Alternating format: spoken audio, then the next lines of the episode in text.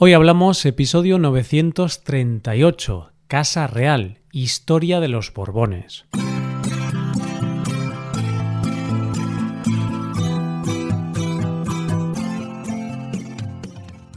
Bienvenido a Hoy Hablamos, el podcast para aprender español cada día. Ya lo sabes, publicamos nuestro podcast de lunes a viernes.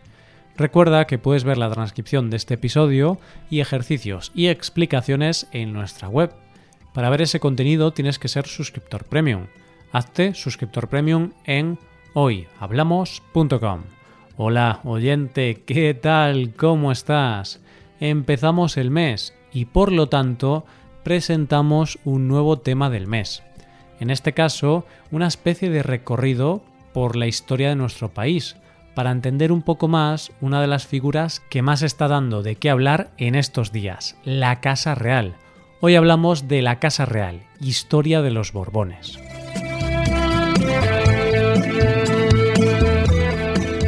Últimamente en nuestro país uno de los temas más repetidos en las noticias, además del coronavirus, es el tema de la marcha del rey emérito de nuestro país y sus supuestos escándalos que han terminado en manos de la justicia, tema del que ya hablamos en un episodio anterior. La noticia en sí es de una gran importancia y se ha abierto un gran debate en torno a la figura del rey emérito.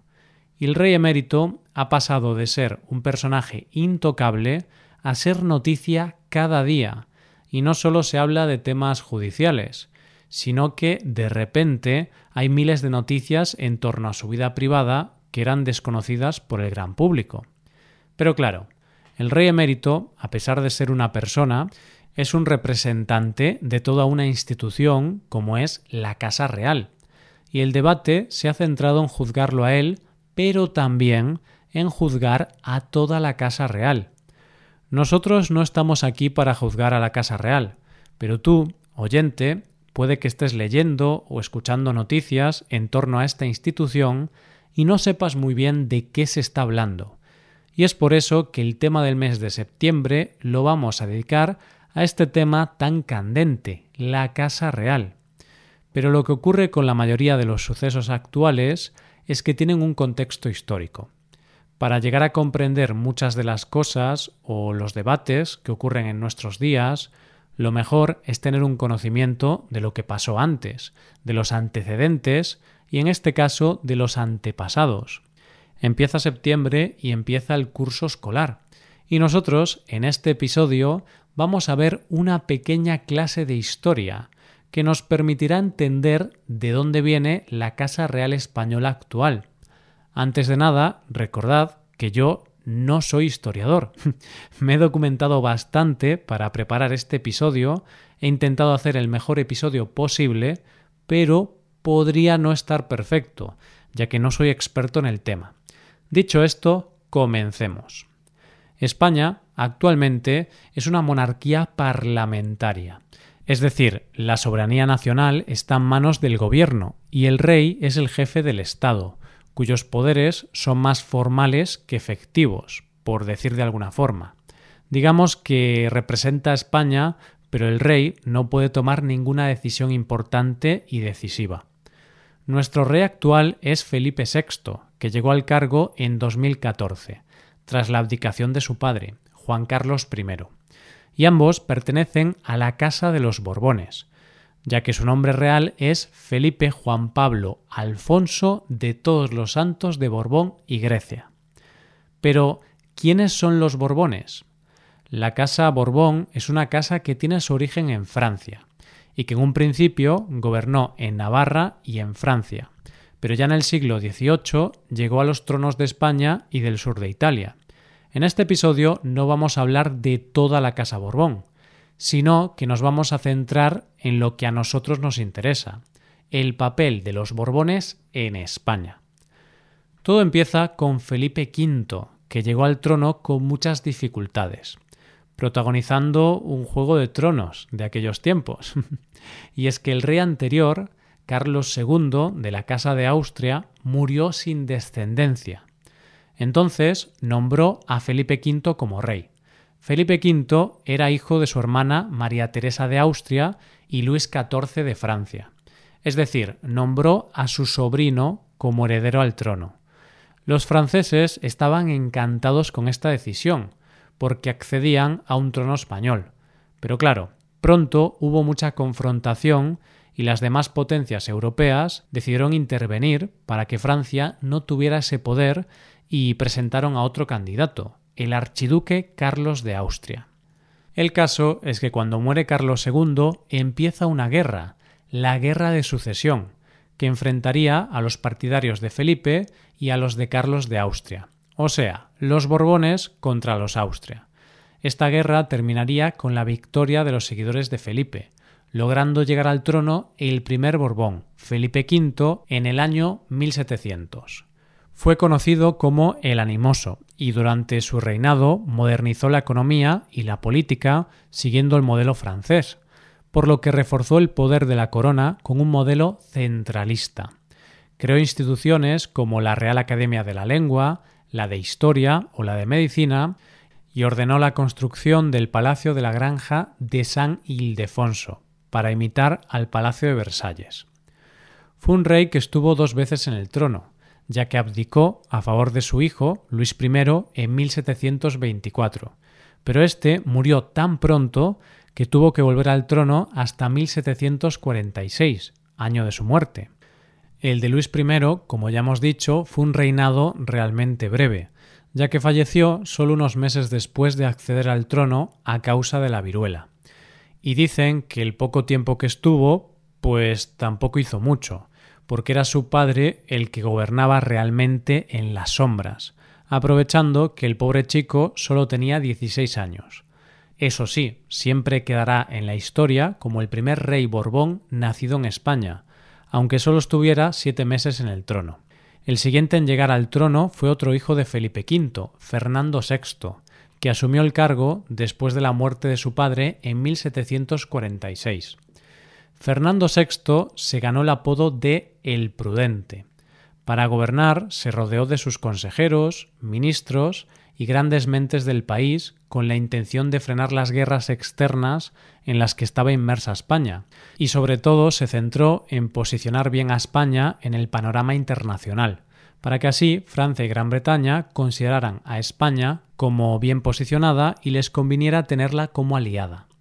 Uno de los personajes más influyentes durante su mandato fue el marqués de Ensenada, que era el secretario de Hacienda, Marina e Indias, y que llevó a cabo la renovación de la Marina, creó un impuesto como el catastro, fortaleció el comercio con las Américas y creó la Real Academia de Bellas Artes de San Fernando, Vamos, que el marqués de Ensenada era el encargado de todos los asuntos económicos.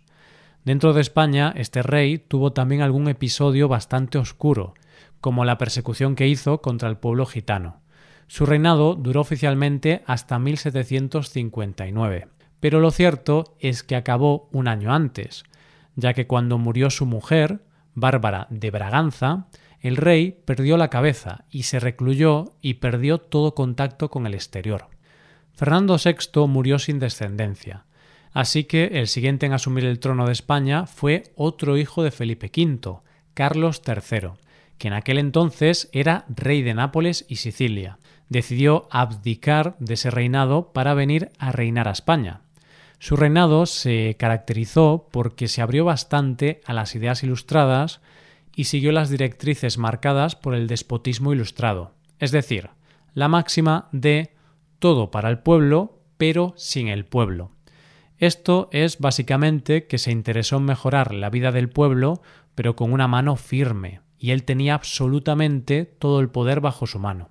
Sin duda, su gran obra fue en la ciudad de Madrid, pues la reformó mucho y creó tantas infraestructuras que la convirtió en una capital digna del reino. Tras Carlos III llegó su hijo, Carlos IV, que asumió el poder en 1788 con la edad de 40 años, y que llegó al trono intentando seguir las ideas progresistas de su padre. Pero esas intenciones le duraron menos que un caramelo en la puerta de un colegio. en realidad no se puede decir que Carlos IV gobernara, porque quien realmente lo hizo fue su valido, Manuel Godoy, un hombre con ansias de poder, autoritario y que tenía sus propias ideas para España. Todo el gobierno de Carlos IV, o también podríamos decir de Godoy, estuvo marcado por la Revolución Francesa y Napoleón Bonaparte, ya que en un principio el rey español luchó contra los franceses, pero más tarde Godoy firmó un acuerdo con los franceses donde se hizo aliado de ellos. Ese acuerdo tenía la intención de repartirse el territorio de Portugal. Fernando VII, el hijo de Carlos IV, promovió una rebelión contra su padre, y Carlos IV tuvo que abdicar en favor de su hijo y marcharse a Francia. Pero atención, porque la historia se complica. Napoleón tenía otros planes para España, así que organizó una reunión entre el rey Carlos IV y su hijo, juntó a padre e hijo y convenció al hijo, Fernando VII, de que le devolviera la corona a su padre, Carlos IV. Napoleón logró convencer a Fernando VII y éste aceptó el trato. Pero había gato encerrado. En realidad, su padre, Carlos IV, ya le había prometido la corona al hermano de Napoleón, José Bonaparte, aunque éste nunca fue reconocido por las Cortes españolas. Aprovechando el traslado de las tropas a través de España para invadir Portugal, Francia invadió España y comenzó la llamada Guerra de la Independencia. Fernando VII estaba preso en Francia durante la Guerra de la Independencia y se convirtió en un símbolo para los españoles, que lo convirtieron en el deseado, Todas las esperanzas estaban puestas en la vuelta del monarca que acabaría con el abuso de poder. Pero lamentablemente no fue así, puesto que cuando volvió se convirtió en un monarca cruel, egoísta, que solo miraba en su propio beneficio, y por lo que ha sido considerado el peor rey de la historia moderna de España.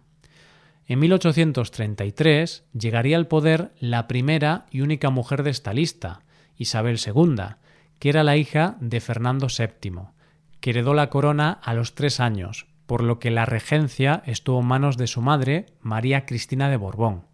Fue proclamada reina en 1843, cuando contaba con solo trece años, y su reinado se centró en el abandono del absolutismo en favor de los liberales. Su reinado estuvo marcado por las grandes disputas entre los liberales moderados y los liberales progresistas, que culminó con la Revolución de 1868, llamada la Revolución Gloriosa, por la que se expulsó a Isabel II de su trono y tuvo que marcharse al exilio. Y fue entonces cuando llegó al gobierno Amadeo I de Saboya y en 1873 se crea ese primer intento de Primera República que no tuvo demasiado éxito. El siguiente monarca llega a España en 1875, cuando los políticos pensaban que la única salvación para el país era la vuelta de los Borbones, y llegó Alfonso XII, que creó la llamada época de la Restauración. Murió en 1886, cuando su heredero, Alfonso XIII, aún estaba en el vientre de su madre. Y así, Alfonso XIII se convirtió en rey en el mismo momento de nacer, aunque el gobierno quedó en manos de la regencia de su madre, María Cristina, la cual tuvo que hacer frente a un declive importante en el país, con el desastre de 1898 y la pérdida de todas las posesiones de ultramar que tenía España. Las últimas fueron Cuba y Filipinas. El desastre culminó cuando Alfonso XIII apoyó el golpe de Estado promovido por Miguel Primo de Rivera en 1923, cosa que le trajo como consecuencia su exilio a Roma en 1931 año en el que se acaba la dictadura y se celebran elecciones. En esas elecciones ganaron las candidaturas socialistas y republicanas, instaurando la Segunda República Española. Como sabéis, la Segunda República duró muy poco, desde 1931 hasta 1939, año en el que finaliza la Guerra Civil y España pasa a ser una dictadura gobernada por Franco. Y así es como llegamos a 1975, momento en que Juan Carlos I, el actual rey emérito de España, fue designado como monarca tras la muerte del dictador Francisco Franco, después de que su padre, Juan de Borbón, renunciara a acceder al trono en favor de su hijo. Pero para saber más del papel de este rey de España tendrás que esperar al próximo episodio del tema del mes. ¿Podrás esperar? Esto es todo, espero que os haya gustado mucho el episodio y espero que haya sido de interés como siempre. Muchas gracias por escucharnos. Por último, te recuerdo que puedes ver la transcripción completa y una hoja de ejercicios para trabajar vocabulario y expresiones en nuestra página web. Ese contenido solo está disponible para suscriptores premium. Hazte suscriptor premium en nuestra web hoyhablamos.com. Nos vemos mañana con un episodio de Cultura Española. Muchas gracias por todo. Pasa un buen día. Hasta mañana.